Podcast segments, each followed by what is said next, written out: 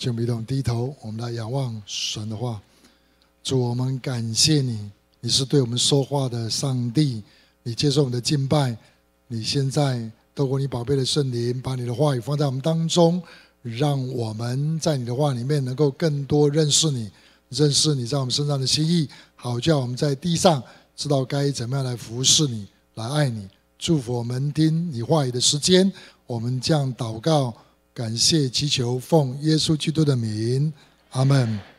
我们这个礼拜箴言的系列讲到，我们的题目是保守啊眼中的同人，智慧的训练与激励。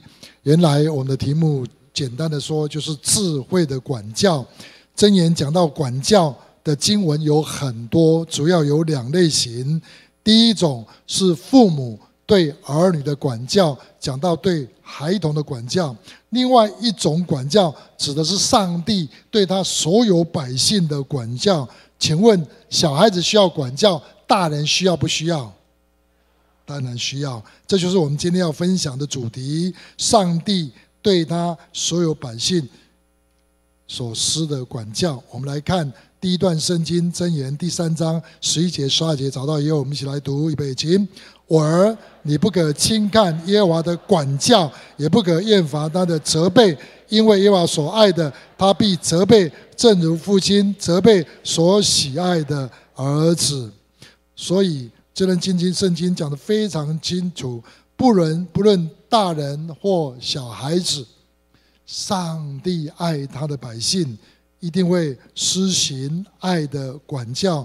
希伯来书十二章第五节到第八节，也那边也讲说，你不可轻看主的管教，神所爱的，他一定会施行爱的管教。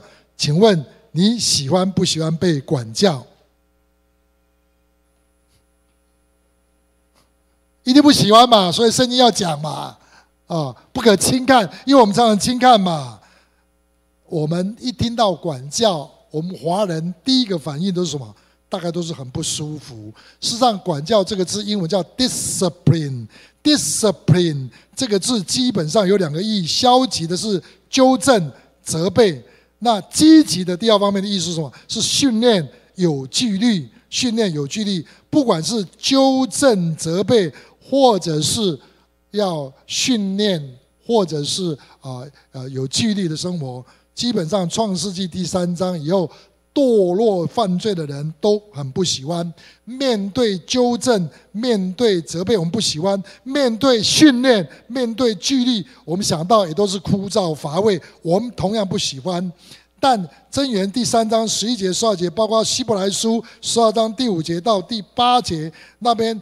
都很清楚的告诉我们，上帝管教我们是为我们好，是为了祝福我们，是为了要让我们得益处。上帝管教我们，不管是纠正、责备，或者是训练、纪律，那都只是手段。最终的目的是什么？最终的目的是要让我们得智慧、得生命。目的是为了爱我们，让我们这个人可以蒙受生命的祝福。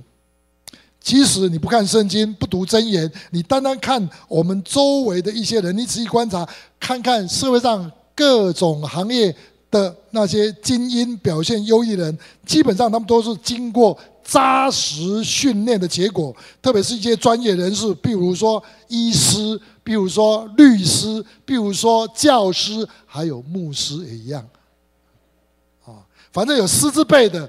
专家都需要接受严格的训练，才能够领到执照，对吗？拥有执照，代表那个人在那个专业上确实有一定的水准。当然，这也包括一些杰出的运动家，比如说我们很熟悉的王建民，他为什么能够成为美国职棒洋基队的王牌投手？为什么？没有别的，就是训练，训练。在训练，训练可以说是运动家的第二生命。王建民他自己口说，每一次他参加比赛，不管他上不上场，他一定会参加会前出场的以前的训练，而且他比别人都早到，早到多久？三个小时。人家问他为什么，他说：“因为我的肩膀没有老外宽，我的体力没有老外强，所以我只能靠着什么？不断的苦练、苦练、苦练。”我记得有一次读到一则新闻，讲到宜兰一个小妹妹九岁，她拿到全县、全宜兰县的舞蹈冠军。拿到冠军不稀奇，稀奇的是她是一个视障的一个小朋友。小时候在一次车祸中意外导致她右眼全盲，所以一只眼睛坏掉了，就会让一个人失去平衡感跟距离感，因为没有办法对焦。所以他每次练舞的时候，很容易就跌倒跌倒。他摔倒的时候，他哭，妈妈在旁边看着他，也跟着一起哭。他知道他跟别人不一样，所以他练舞就比别人更殷勤，总是花的时花的时间比别人更长更多。他最后能够拿到全县的冠军，是因为他坚持持守严格练舞的纪律。无论哪一行哪一业，一个人要能够成功，要能够成熟，都必须要经过扎实的训练，有纪律的训练。要经过管教 discipline 才能够成功，才能够成熟。成功成熟一定要经过训练，有纪律的训练。训练纪律是手段，最终的目的是什么？为了要成功，为了要成熟。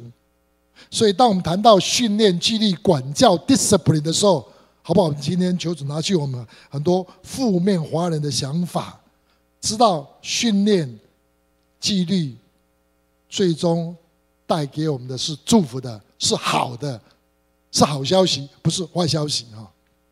那各行各业的人要成功要成熟，必须要经过严格的训练，需要有纪律。同样的，上帝的儿女属灵的生命和侍奉要成熟要成功。同样也必须要有纪律，要有训练。因此，箴言中提到很多很多上帝对他儿女的 discipline 管教。请问，箴言中所提到的智慧的管教、智慧的训练纪律是什么呢？一句话，你会怎么回答？我们来看第二段圣经箴言第四章啊，跟第七章，我们一起来看第二段圣经。我们大家一起来读，好不好？预备，请。我要留心听我的言辞，侧耳听我的话语，都不可离开你的眼目，要存记在你心中，因为得到他的，就得了生命，又得了医全体的良药。你要保守你心，胜过保守一切，因为一生的果效是由心发出。我儿，你要遵守我的言语，将我的命令存记在心，遵守我的命令，就得存活，保守我的法则，好像。保守眼中的铜人，系在你的指头上，刻在你心板上。箴言提到上帝对他儿女智慧的管教，基本上只有一件事情，整本箴言都在讲这件事情。最重要的 discipline 是什么？就是我们要学习听从是耶和华上帝智慧的言语，要学习听话，听上帝的话，保守上帝的话，如同保守我们的眼睛一样。眼睛不能够容一粒沙子跑进去。同样的，我们要让我们的心让上帝的话进来，不要让别的脏东西进来。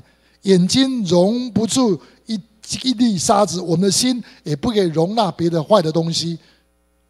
你要保守你的眼睛。他的意思是什么？就要让神话。进到你的里面啊！不要被让别的东西进去。你要学习听从上帝的话。所以箴言四章二十二、二十三节说：“你要保守你的心，胜过于保守一切，因为一生的果效是由心发出。”也就是说，我们的心只能够容下上帝的话。你要保守你心，胜过于保守一切，因为一生的果效是由心发出。你的心心田只能够容纳上帝的话，上帝的话进来。进来会决定你这一人，你的一这个人一生的成败，一生的命运，甚至甚至会决定你的生跟死。学习听话非常非常重要，不听话的人倒霉，而且甚至会影响到生死。我听到生平最难过的一个经历是这样的啊，一个年轻的牧师啊，他以前不会觉得听话那么重要哈，那可是他一去牧会。开始主持第一次追思礼拜，是为一个三到四岁的一个小妹妹。这个小妹妹在家里是一个独生女哦哦，爷爷爷爷奶奶宠，外公外婆宠，爸爸妈妈宠，宠得像一个小霸王一样，很很不听话。有一次她在客厅里面玩哦，在玩玩耍，就就就要冲出去，因为她家外面就是马路了嘛。她爸爸说：“不要不要不要冲出去，小心外面有车子。”她对爸爸妈妈做一个鬼脸，根本不听了，因为平常就。霸气啊，霸道习惯了，就冲出去，就很不幸的一辆车子过来，就把他撞死了。而这位年轻的牧师主持的第一个追思礼拜，就是这个小女生的追思礼拜，让他永远深刻不忘的是说，不听话，结局会带给自己死亡。所以这就是箴言四章二三节所说的。箴言告诉我们说，生命中最重要的一件事情。就是要要领受上帝话，领受上帝话就是上帝要训练我们的一个最重要的 discipline，学习听从上帝话。我们的心会不会接受上帝的话，这会影响我们这个人的性格，影响我们的婚姻感情，会影响我们的工作职业，会影响我们的身体健康，会影响我们的人际关系，甚至会影响我们的生死命运。箴言整本箴言的主轴是在讲一件事情。就是上帝智慧的管教，那是什么？就是上帝的百姓一定要学会这个属灵操练训练，就是学习听从上帝的话。基本上，这是整本旧约、整本新约所有圣经里面的最重要的主题，就是信而顺服，听从上帝的话。你会不会听上帝的话？会决定了你自己的命运，不只是决定你的命运哦，决定你的生命，也会决定许多人的生命。因着你，可能你会影响到很多人的生命跟结局。我听过一个啊见证，是印象很深刻，影响我的侍奉非常厉害的，就是赵雍基牧师。有一次，他的同工啊，教会增长学院，韩国教会增长学院的院长民圣基牧师啊，他在旧堂的时候来到我们当中做培灵会。教导我们教会增长，跟他分享一个很重要的件事，在那个聚会里面，我永远没有办法忘记的。就是说，有一次他们主日崇拜，他们教会几万个人、上万人，像在一个体育馆里面聚会一样，很大的一个啊一个一个聚会场所，上万人在那边聚会。突然，他看见赵牧师在台上主领聚会，他是读经的，坐在台上旁边，他看到地下就知道地下地下室啊，他地下室打上了一个电话说。地下室失火了，问赵牧师说：“要继续聚会下去呢，还是要撤离会众？假如撤离会众会怎么样？会引起恐慌啊，会引起可能会引起伤亡的。假如继续聚会下去，万一火烧上来是吧？也会烧死人啦。我帮我，我永远不会碰到这样的决定。”那民圣经牧师坐在台上看着赵牧师怎么样做决定。他说：“假如赵牧师说撤，他第一个从侧门跑出去啊，他跑第一个。可是他发现赵牧师停顿了一下，停顿了几秒钟，他在干嘛？他在打热线给上帝说要撤不撤？上帝跟他讲说不要撤，继续敬拜。后来果然火扑灭了。”这件事情告诉我们说：你只要平常不会祷告，跟神的关系不好，到面对这个关的话，你乱了乱了，你听不到上帝的声音的啦。所以对我印象很深刻的说，平常的基本功非常重要。你会不会听上帝话，会决定你的生死，也会决定你所领导人的生死。所以为传道人祷告多么重要啊！有没有天天为杨牧师祷告？很重要，为教会的领导，为。各行各业领导，为你的老板领导，为你的家长，为你的爸爸先生祷告是非常重要的。因为一个错误的决策比贪污还糟糕，这是我们国家面对的问题。错误的决策比贪污还糟糕。领袖要能够听得见主的声音，做正确的判断。英文 discipline 这个字的字根跟做主门徒 disciple 是同一个字的 disciple 就是跟随主做主有 discipline 的一个人，叫做门徒。所以门徒很重要的一个特征是愿意接受主的管教、主的训练、主给我们的纪律。有人问我说：“杨牧师啊，门徒训练，你要做门徒训练，只教一件事情，最重要一件事情，你会教什么？”你知道我怎么回答吗？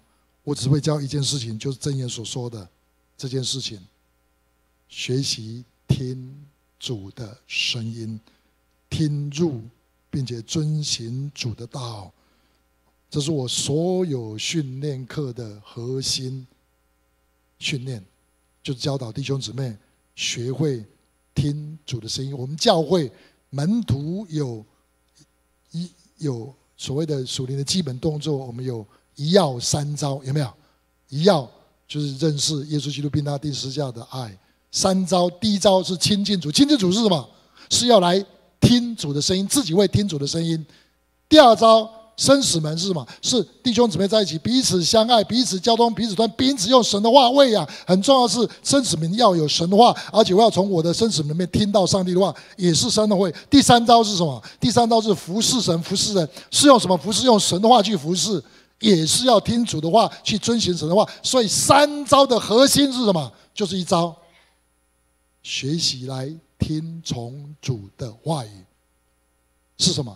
基本上，这叫做我们教会另外一个神学术语，叫做写十字架笔记。若有人要跟从我，就要就当舍己，天天背起他的十字架来跟随我。不听自己的话，不听世界的话，不听仇敌话，只单单听耶稣的话。这叫做主的门徒，disciple 就是有这样 discipline 的门徒。主的门徒就是会专一来听从他的话语，接受这样训练，有这样训练的人叫做主的门徒。当你会这样做，你会一要三招，都是在学习听主的话，遵行神的话，你这个人会得生命，并且会得的更丰盛，把生命给别人。我自己从学生时代、大学生时代就开始学习这件事情，很多的属灵长辈以及同工弟兄姊妹。我从他们学习最多的就是这件事情，学习聆听主的声音。在所有聆听主的声音的过程中，有一个人对我很大的帮助哈啊！这一位弟兄他家住台南，他是中正理工学院的一个弟兄啊。他每次来台北的时候，都会跟我有一点交通，我们的彼此的帮助。然后我记得有一次。他跟我交通完，他又跑到另外一个地方聚会。他突然丢下一句话跟我讲说：“你呀，我不论参加什么聚会，不管是例行的，不管是特别的聚会，不管是大聚会、中聚会、小聚会，我都学会一件事情。在聚会之前，我都为那个聚会祷告说：主，求你对我说话，求主对我说话。我相信奉主的名祷告的聚会，主在我们当中，主在我们当中，主就一定对我们说话。主对我们说话，我最重要做的事情是什么？就是听话啊。”他丢下这一句话，给我一生很大的震撼，而且就变成我的习惯了。哦，所以有时候同胞的影响很厉害的。我看着这个弟兄，他不是很有口才、很有恩赐的，我就明明看到神在部队里面一直提升他，一直提升他。他口才并不是很好哦，不是很有恩赐的。可是我看到他的生命不断的结果，不断的影响周围的人，因为他会这个最基本的动作，就是会。听从主的话，生命结果子，就让我在他身上看到一幅图画。就天国的第一个最重要的比喻是什么比喻？什么比喻？撒种好土结果子的比喻。耶稣讲天国的第一个比喻，他说：“耶稣说，假如你不明白这个比喻，其他比喻都听不懂。这个比喻在教导我们，就是我们的心要成为一个好的土地，承受主的道。我们的土地不要。”硬不要浅，不要杂，有荆棘。地，我们的心要整理好，让神的道进来，那我们就会结果三十倍、六十倍、一百倍。这个比喻是所有比喻最基础、最重要的一个比喻。在这个弟兄身上，我看到了这个图画，他直接教到我，见证了这个比喻的重要性。我们如何才能够听？从神的话学习这样的纪律呢？你要保守你的心，胜过保守。我们怎么样保守呢？我们的心要被保守，不让沙子进来，能够让神的道进来，而且能够结出果子来的关键在哪里？我们来看第三段圣经，第三段圣经，箴言第二十章第二十七节，很清楚的告诉我们，一起来读，预备起。人的灵是耶和华的灯。鉴察人的心腹。我们心理学吴辅导常常说，我们种一个思想，收一个动作。重复的动作就会变成习惯，习惯的累积就会造成一个人的性格。一个人的性格好不好，就决定他的命运，有没有？所以重点是我们这个心会不会听到好的思想进来？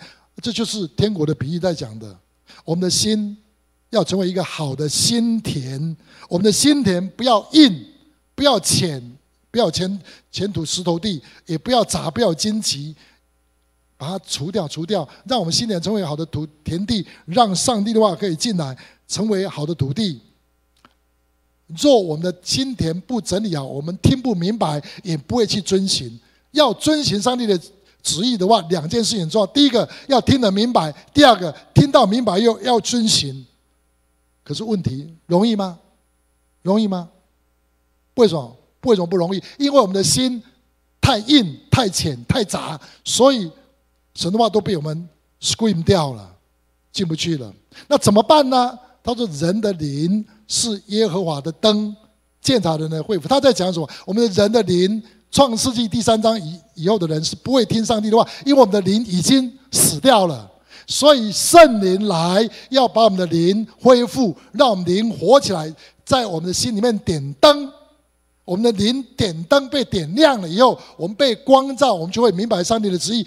灯被点亮以后，就有火，就有火力，就会有能力去遵循上帝的旨意。阿门。所以很重要的心是什么？需要圣灵的工作。所以怎么样保守我们的心，胜过保守一切，是透过圣灵在我们身上工作的结果。我们一定要呼求圣灵的帮助，不然基本上我们这个人的灵，我们这个人的灵是死的，呃，是熄灭的。即使你信了耶稣以后，你不小心的话，你的灵，灵里面还是会熄灭的，灯火还是会熄灭的。所以我们要不断的呼求圣灵的帮助，圣灵充满不是一次两次，要继续不断，继续不断。我们的灯渐渐燃起来以后，我们才。听得明白，看得懂上帝的话语，并且有能力去遵行。所以圣经中的箴言跟外面的宗教团体，你看建筑物上有贴一些标语啊，跟我们的箴言最大的不一样是什么？是箴言不是告诉我们箴言是什么，而且他教导我们明白，不是要教导我们明白，并且要有能力去遵行。很多时候我们听不明白，又没有能力去遵行。讲还是白讲，说我们很不喜欢座右铭跟格言，因为做不到，干脆不要听最好。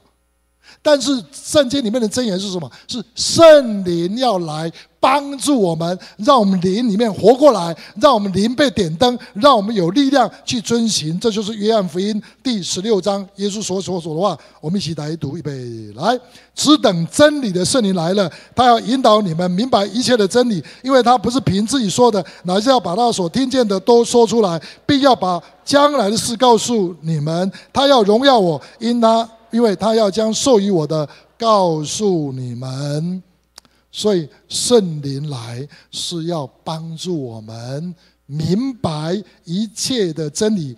那原文是什么？要进入到一切的真理里面。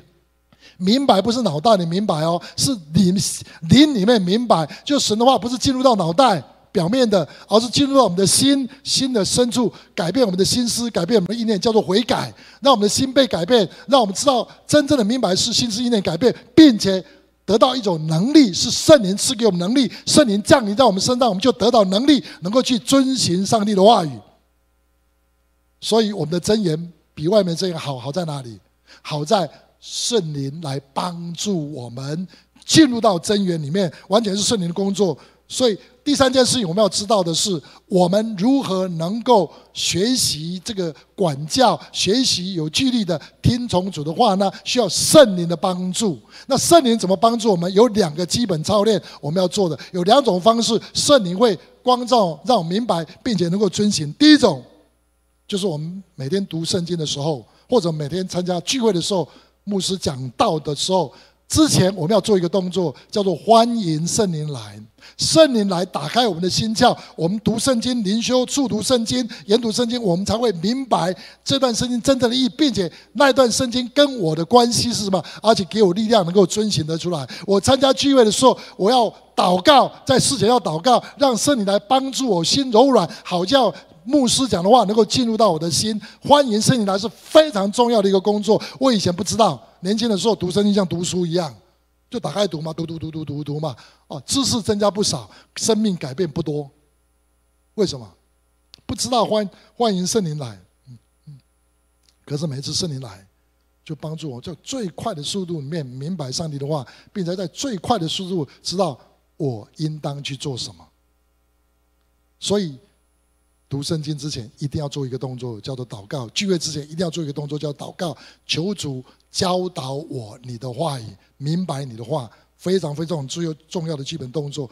每次当我这样做的时候，我发现我读圣经可以越来越短。为什么？因为很快就明白，很快就吸收，很快就知道上帝要做什么，很快就能够去进行，很快就能够写出我的十架笔记来。圣灵的帮助太重要。比如说，今天我们教教会的进度是。马太福音十七章，对对？我读到这样的鬼，若不进食祷告，就赶不出去。哇！马上就神光照，我就是说，十月份我马上要进入到全教会的进食祷告里面。我要打算把最难、最困难的事情把它写下来。以前最困难的事情，我觉得很困难，一定是很、很、很、很、很不容易嘛，大概不会忘记，我就不写下来。这次我要把最困难的事情一件一件写下来，并且好好去祷告，去突破。这样的鬼若不借着祷告，不进食就不会出去，很认真的面对。啊，这就是圣灵对我的光照。这叫什么？第一种方式是从圣经进入到我的生活里面，圣灵就让我明白圣经跟我的生活的关系是什么。圣灵会帮助我们，这第一件事情，第一种方式。那第二种训练是什么训练？第二种是从生活里面回到圣经里面去。我们在生活里面会面对很多难处，当难处一来的时候，我们祷告，神的话就进来，神的话一进来就告诉我应该怎么做。这经常会有的事情，这个经常会发生的是在婚姻家庭里面，我们每天都要面对我们的家人，对不对？所以我们在加拿小组我们的婚前教育班里面，最后一刻我一定会聚集所有的同工，我跟他们教导他们，你们面对婚姻状况的时候，你怎么样去寻求整本圣经圣灵的帮助？我祷告，我们祷告。然后问神这件事情，婚姻家庭那么困难的事情，神你怎么帮助我？这是我带领我家里的最重要的方式。但是第一个动作做不好的话，第二个动作就不好。你里面要有圣经的，不然你祷告了，里面都都还是外面的声音。所以你要学习把神的话存在心里面，并且在祷，并且在用的时候一祷告，神的话就会冒出来，告诉你应该怎么做，应该怎么。这叫做系统神学式的读经法，就是一个问题来问整本圣经怎么说，而且也是一样。呼求圣灵的帮助，圣灵会在困难的里面经过你祷告，他会把神的话赐给你，让你明白，让你去遵循上帝的话语。比如说有一对夫妻啊，他们参加加拿小组以后，还是吵架。不要迷信说参加加拿小组以后，你的婚姻就没有问题了，没有这种事情了。哦，就他们在课堂上学见一件事，用两个夫妻面对冲突的时候，不可以翻老账。每一次的冲突完就要解决完了，又和好又就不要再提了，就丢到大海里面去。可是这个先生受不了啊！每次碰到一些冲突的时候，太太就把陈年往事有一件事情老是提出来，那气得不了，就吵得更凶啊！所以你上课好像没有用。他来问我说怎么办？我说你要祷告啊，一定有问题的。一定有问题，你要祷告问神说：到底你太太为什么老是翻旧账？不是告诉他不要翻旧账，不要翻旧账，他就不会翻旧账，他照翻，没有用的啦。所以你要回去祷告问神，你说：他为什么要翻旧账？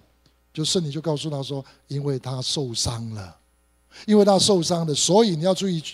他就神就提醒他去注意他的伤，这个伤显然跟先生有关系啊，所以他会翻旧账嘛，他就。说你要去专心去听圣灵指示他要专心去听你太太的话。哦，原来是那件事情因为他受伤了，所以他就开始运用圣经的原则去认罪，去请求饶恕，并且去跟他太太和好，甚至补赎。你知道吗？当他好好的清理完，又从那一天开始，又他太太再也不翻旧账了。不需要提醒，因为他的伤已经得到一治医治。因为圣灵来教导他们怎么样在生活里面运用神话，这是第二种听上帝话语的方式。这两种都非常重要，从圣经到生活，这是第一种最基本的。学会以后，叫第二种，在生活里面再回到圣经里面来看怎么去处理。第一种是第二种的基础。基本上我在所有的训练班里面，我这两种都同时在进行。最近我刚结束一个复兴祷告小组长训练班，哦，这个班让我觉得非常的惊讶、惊喜哈。四五个月过去了，上礼拜四我们有一个 celebration 啊参会，我听到每一个人讲见证啊，其中有一个姊妹的见证最 touch 我哈，哦，因为我在这个班复兴祷告小组基本上是教他们两件事情，第一个先教他们祷告，天主的声音，让他们会灵修，个人的灵修，教他们会。团体的祷告，叫每天写灵修笔记、写实在笔记，最基本的。教他们一半的时间是这样，然后另外一半时间教他们怎么去布道、去生活、去布道。哦，第一个是第二个的基础。那这位姊妹上完课以后，他很认真的灵修，很认真祷告，他很认真的布道。我们班上好多人就开始学习怎么样跟圣灵有亲密的关系。你要保守你的心，胜过于保守一切，因为一生的果效是由。心发出，谁来保守？圣灵来保守。他们经验圣灵的同在，经验圣灵与他们同在，扭转他们的生命，然后他们去分享他们的生命，完全是圣灵的工作。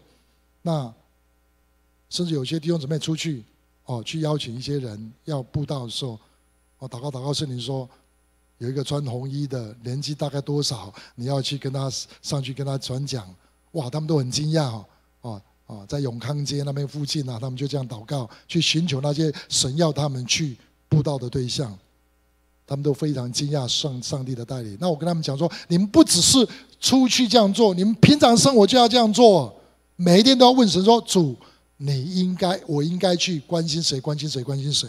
学习听圣灵的声音。那这位姊妹，她说在最后一个礼拜的时候发生一件事情。他们不止在布道里面听的圣灵声音，在生活里面就学习听的圣灵声音。因为他在办公室里面忙忙忙忙忙啊啊，因为第二天他要请休假，要到别的地方去，他要赶快把一些事情忙完，要忙忙完的时候，他忙的时候忙忙到一半，他发现哎，他的皮夹子不见了。哎，有没有丢皮夹子的经验呢？都没有，里面有信用卡啊，什么卡什么卡，卡多得很呢。那丢掉又很麻烦，要结束的话，明天又要外出，没有这个卡怎么办？所有地方都找遍了，所有地方都就是找不到，就找不到。他开始祷告，哎，这时候祷告的时候会怎么样？听得见神的声音还听不见神的声音？回答我。基本上是听不太见的，因为很焦虑嘛。所以我一直跟他们讲说，圣灵，你要祷告的时候，你要小心去处理你的负面情绪、负面思想，让圣灵来帮助。他就开始学习用这样拒绝一些负面情绪、负面思想，专心听圣灵的声音。结果他祷告，神就告诉他说。神给他一个图画画像，说他的钱包在一个红夹子，在哪一个地方，在办公室一个角落底下，什么东西的，很清楚的画面了。啊，他已经回到家里面了。：“可能吗？可能吗？可能吗？”他也没有回去找。可第二天要外出了，还没有还没有结束那个卡片什么东西嘛，已经很晚了。第二天他干脆就再跑到办公室回去找，就到那个。他已经翻遍了各方面的角，那个也翻遍过了，更没有想到在看不见的地方，一个角落就如同神在 picture 在意象里面对他显现，告诉他在哪里的那个地方，就找到他的钱包。哎，假如你找到的话，你的反应会是什么样？回答我。哎，给你很感谢，很高兴嘛，这一定有嘛。这个不稀奇啊，我只是听这个这个第这个姊妹的见证，让我最 impressed 的印象最深刻说，他在神面前认罪。认什么罪？认不信的罪。认什么？当他见到这个图画的时候，他有可能吗？那个地方都找过，那就不肯去找。都早一点找到，他不会整个半夜都在那边煎煎熬了。词言的顺服，并不是真正的顺服。听到知道就马上去做，不信的恶心要除掉啊！我发现这个姊妹继续在学习怎么样听圣灵的声音。课程结束了，班上好几个弟兄姊妹，他们在生活里面就养成了去关心别人的举动。有些人，他们就非常注意哦，像很直接的哦，像很直接，他们也不怕人哦，就是直接去关心别人哦。有姊妹看到在我们哦，前一两天在我们周围有一就是有推轮椅的，他主动上去就为别人祷告，而且邀请他来参参加我们的聚会啊。下一次崇拜的时候，就看到他们来，就变成一个 lifestyle。所以听主的声音要变成我们的 lifestyle，成为我们的生活习惯。阿门。你要保守你的心，胜过保守一切，因为一生的果效是由心发出。你要常常让圣灵凭着信心跟顺服来保守你的心。一听到主的话，就赶快 take action 去行动。这叫做写十字架笔记，要快，不要白白的受苦。然后你的生命会结出三十倍、六十倍、一百倍的果子出来。你羡慕这样的生活吗？祷告。听主的声音，然后去实行。不管从圣经、从聚会，不管从生活，你听到主怎么样指示你，主在哪里，你就在哪里。若有人服侍我，我父必尊重他。你会像一粒麦子一样掉在地里死的，会结出许多的子粒来。对着自己的老我死掉，学习写十架笔记。让圣灵来保守你的心，好叫你的生命能够不断的结出果子来，三十倍、六十倍、一百倍。你渴慕吗？你渴望吗？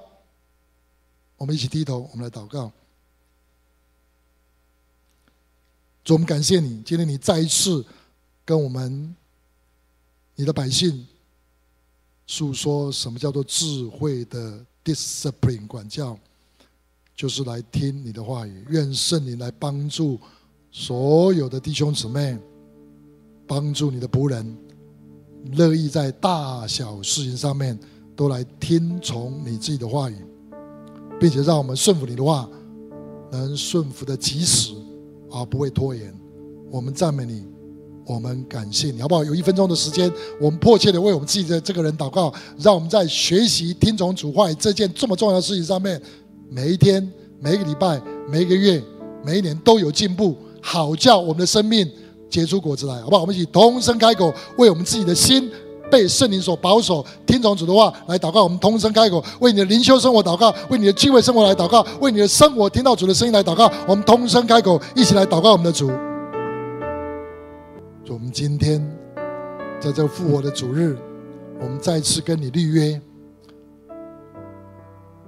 保守你仆人的心，保守所有今天听到这信息的所有弟兄姊妹的心，胜过保守一切。主，求你保守我们的心，紧紧的跟随。愿施恩的圣灵每天对我们说话。求你赐给我们信心、顺服，随时随地听到主的话就能够遵行，好叫你应许的果子能够在我们身里面结出来。我们谢谢你，我们赞美你，祝福我们今天在你面前的每一个人，在你面前的决志。我们赞美感谢你。